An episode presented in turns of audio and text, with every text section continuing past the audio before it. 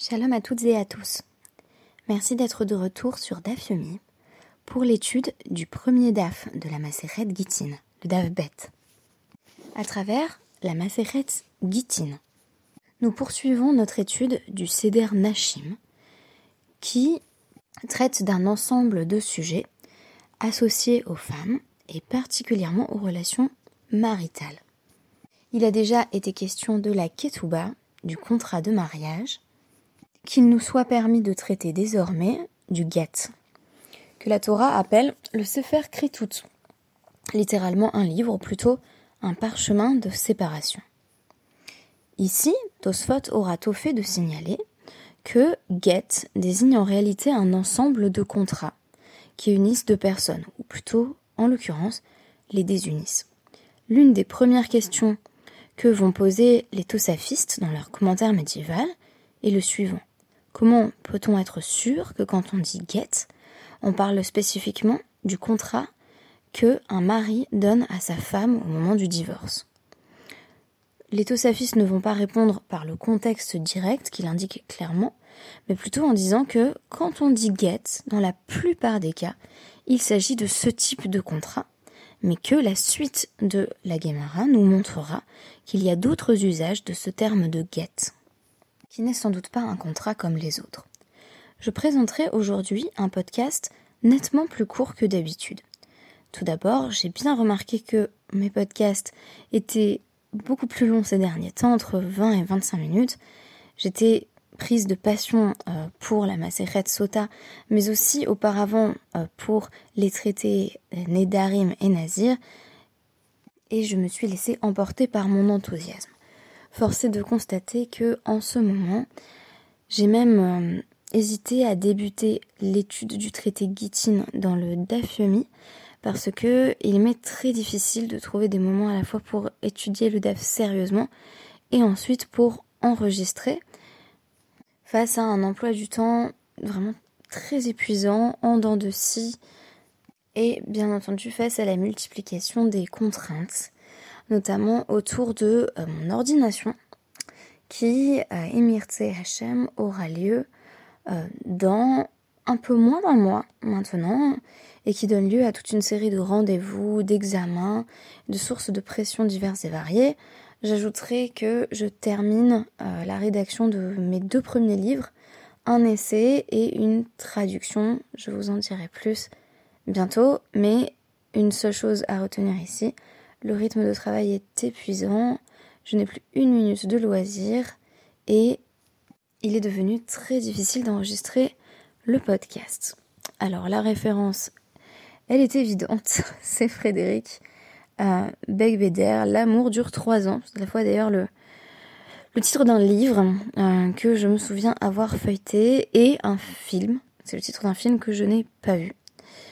Alors je vous citerai tout simplement euh, cette phrase assez plate qui reflète à mon avis euh, l'esprit du livre. Un moustique dure une journée, une rose trois jours, un chat dure 13 ans, l'amour trois. C'est comme ça. Il y a d'abord une année de passion, puis une année de tendresse et enfin une année d'ennui. Contrairement à ce que ces quelques phrases semblent suggérer, nous n'avons pas affaire ici à un essai, mais bien à un roman. Et oui, sans doute euh, Frédéric euh, Becbéder se serait-il épuisé dans son argumentation à tenter de démontrer que l'amour dure trois ans. En réalité, il s'agit simplement euh, d'illustrer la fin de sa relation avec sa première femme et le début d'une nouvelle passion avec sa maîtresse qui euh, s'appelle donc dans le roman Alice. Bien entendu, c'est un livre qui euh, a suscité une certaine lassitude chez moi dès sa sortie, euh, à travers ce principe d'un amour qui durerait trois ans, quand bien même on présupposerait que la première année serait plus passionnelle et la deuxième plus tendre. Est-ce que cette troisième année d'ennui conduit forcément à la rupture? Est-ce qu'il faut vraiment parler d'ennui ou est-ce qu'au contraire on s'installe dans un quotidien qui est source de stabilité? Et enfin, est-ce que l'ennui conduit forcément au fait de saboter une relation euh, qui a été construite avec euh, temps et effort pour se lancer dans une nouvelle phase passionnelle? Et je poserai une dernière question. Euh, peut-on présupposer que les phases sont cycliques? Ou est-ce que ce que nous dit ici Frédéric Becbéder à travers cette citation, c'est que il y a d'abord une année de passion, puis une année de tendresse, et puis beaucoup d'années d'ennui, et c'est en effet la représentation stéréotypée euh, du mariage.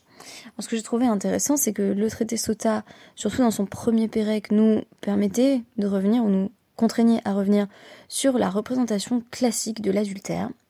Et l'adultère, notamment dans la littérature occidentale, c'est l'amour par excellence. C'est le véritable amour, celui qui fait vibrer par opposition à un amour bourgeois et convenu, celui qui se développe dans le cadre marital, conjugal. Ce n'est pas un hasard si les grands amants de notre littérature s'appellent Tristan et Iseux ou encore Lancelot et Guenièvre. On serait bien en peine euh, de mentionner des mariages qui font autant rêver, et je ne mentionne pas les Emma Bovary et autres Anna Karenine, dont il a déjà été question dans le traité Sota. Ici, il s'agit de revenir à travers le traité Guitine sur l'échec de certaines relations. À quoi cet échec est-il dû?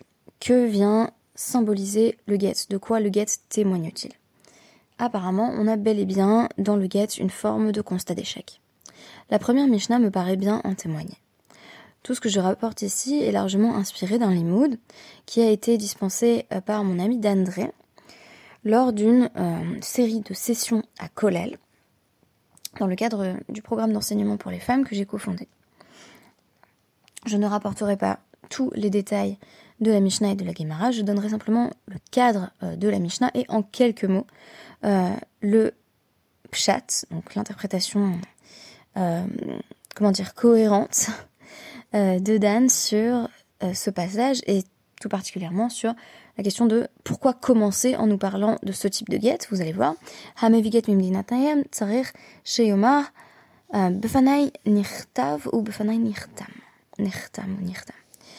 Euh, donc quelqu'un qui apporte un guette depuis l'étranger, il doit dire euh, ce guette a été écrit en ma présence et signé en ma présence. On a ici affaire à un personnage déjà bien connu de nous dans la littérature talmudique, le chaliar. Le chaliard est un représentant du mari.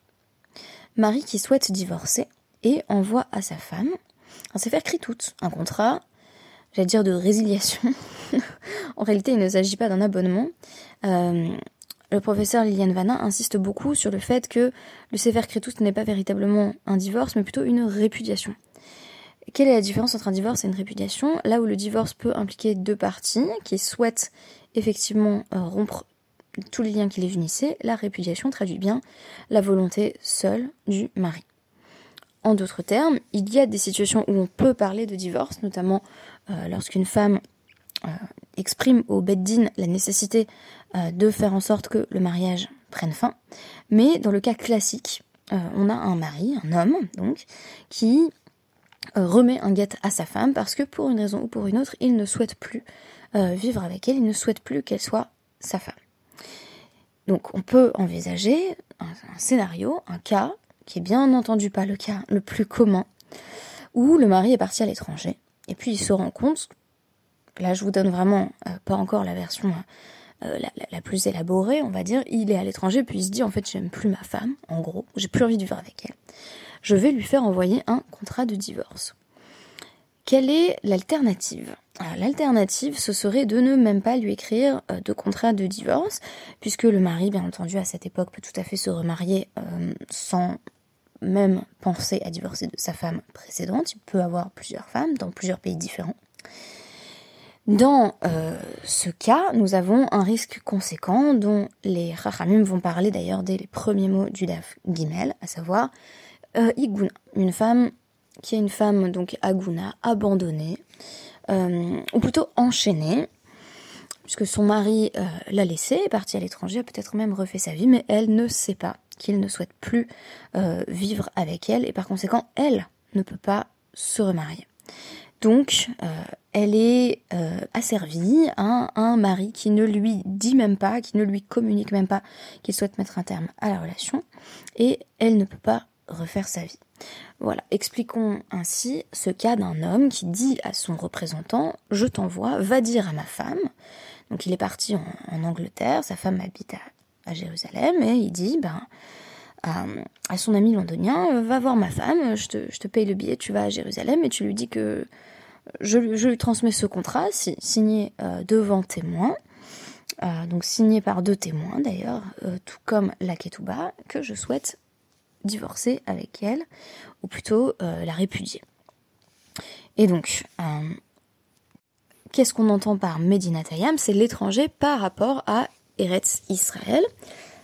Rabban Gamiel va préciser que même si l'on vient, euh, si ce chaliar vient de Rekem euh, et de Reger, qui sont en périphérie euh, d'Eretz Israël, qui sont aux frontières d'Israël, mais pas considérés comme au sein d'Eretz Israël, il faut là encore faire cette déclaration qui est une sorte d'assurance que le contrat a été rédigé en bonne et due forme et Rabbi inclut euh, Loudim, euh, la distance entre Loudim et Lod, donc tous les villages qui étaient situés entre Loudim et Lod, euh, parce que le village de Loudim ne faisait pas partie du territoire originel qui correspondait aux frontières d'Eretz Israël. Les Rachamim vont préciser là-dessus que cela s'applique non seulement à Mevim Dinatayam, mais aussi à Molir. C'est-à-dire que si on a euh, à l'inverse, le mari qui est parti en voyage à Yerushalayim et qui dit je veux divorcer de ma femme à Londres et qu'il envoie donc le chalier à Londres, il faut effectuer la même déclaration.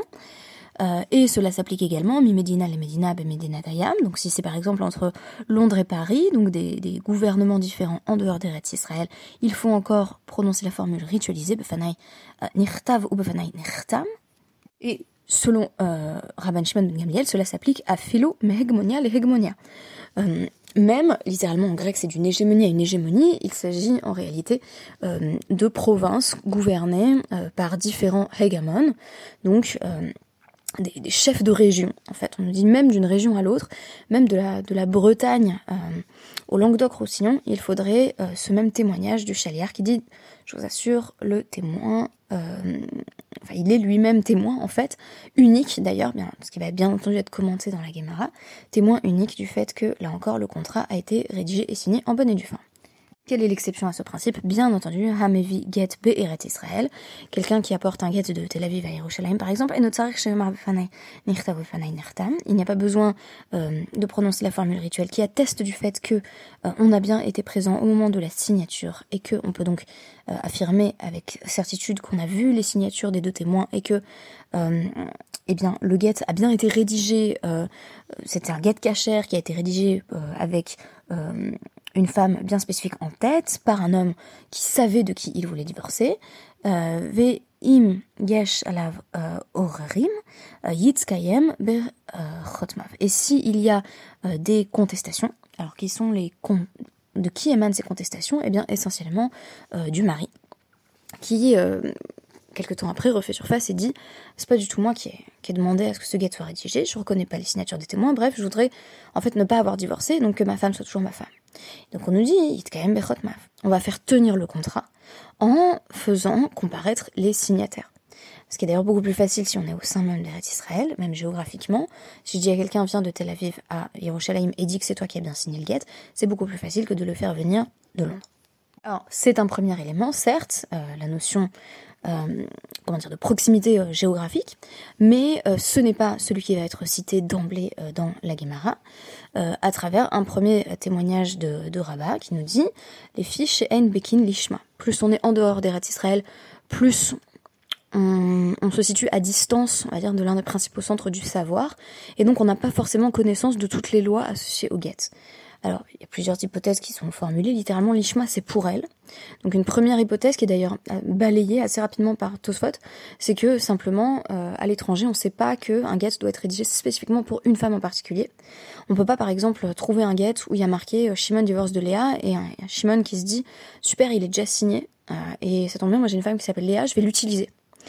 donc, il faut vraiment que ce soit très spécifique mais une autre interprétation tout simplement euh, de, euh, l'ishma, c'est on n'a pas euh, toutes les lois associées à ce qui fait un get cachère. Donc par exemple le fait qu'il soit pas kerka, qu'il soit pas attaché au sol.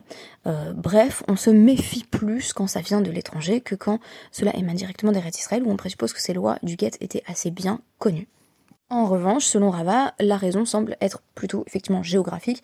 Les fiches chez Ein, Edim, Metsuyin, les Kaimo. Ce qui si le guet vient de l'étranger ou a parcouru une longue distance, ça va être quand même difficile de trouver des témoins euh, en l'occurrence deux témoins, puisque en général c'est comme ça qu'on établit euh, une certitude sur un fait juridique, avec deux témoins qui disent on a vu euh, les signatures. Là, il n'y aura pas deux témoins pour ratifier l'authenticité du guet. Il y a déjà le chaliard, c'est déjà pas mal, qui est le représentant du mari, donc une sorte d'extension d'ailleurs du mari lui-même dans l'acte de transmettre le guet.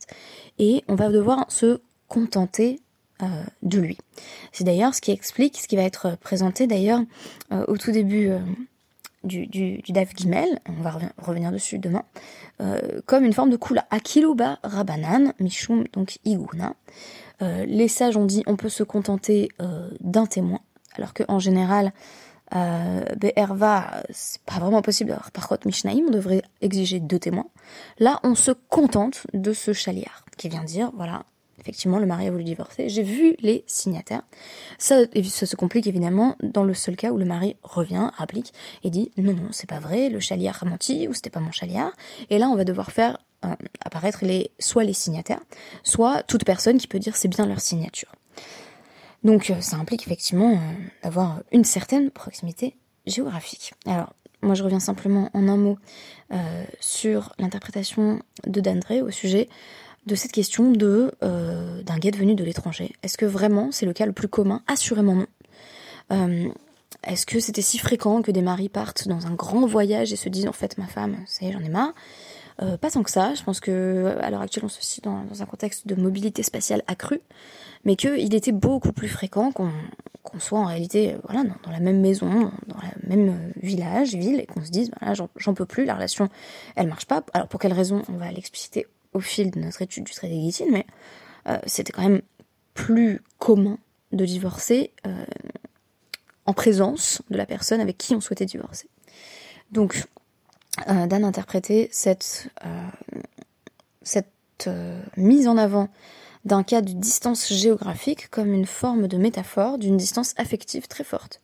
C'est-à-dire que pour que le divorce advienne, il faut que le mari soit en quelque sorte mimdinataya. C'est-à-dire que non seulement il est à l'étranger, euh, elle, est très très loin dans sa tête, c'est pour ça que l'interprétation de l'Ishma, qui plaît le moins à Tosfot, de le mari, il se dit, pire, il y a juste le nom de ma femme, je vais en profiter. Euh, tout ça va dans le sens euh, de désigner une forme de distanciation affective très poussée. L'envoi du chaliard témoigne aussi du fait que le mari euh, n'a pas jugé bon ou n'a pas jugé nécessaire de rentrer lui-même pour donner le guet. D'ailleurs, dans le traité Guitine, on aura affaire à un ensemble de cas où le mari se dit Zut, je me suis trompé, je ne veux pas divorcer, et il va essayer de rattraper le chaliard. Comme pour nous montrer enfin son investissement dans la relation avec sa femme. Et donc, toute la question, c'est est-ce qu'il arrive à le rattraper ou pas? Je ne vous spoilerai pas la suite. Quoi qu'il en soit, si on devait répondre en un mot à notre question de départ, pourquoi nous parler d'un cas de guet qui semble plutôt marginal, où le guet arrive de très loin? Eh bien, d'une part, nous avons vu que cela permettait d'enseigner des lois sur euh, jusqu'où les sages sont prêts à aller euh, dans le but de permettre à une femme de, voilà, de se remarier, de refaire sa vie face à un divorce imminent.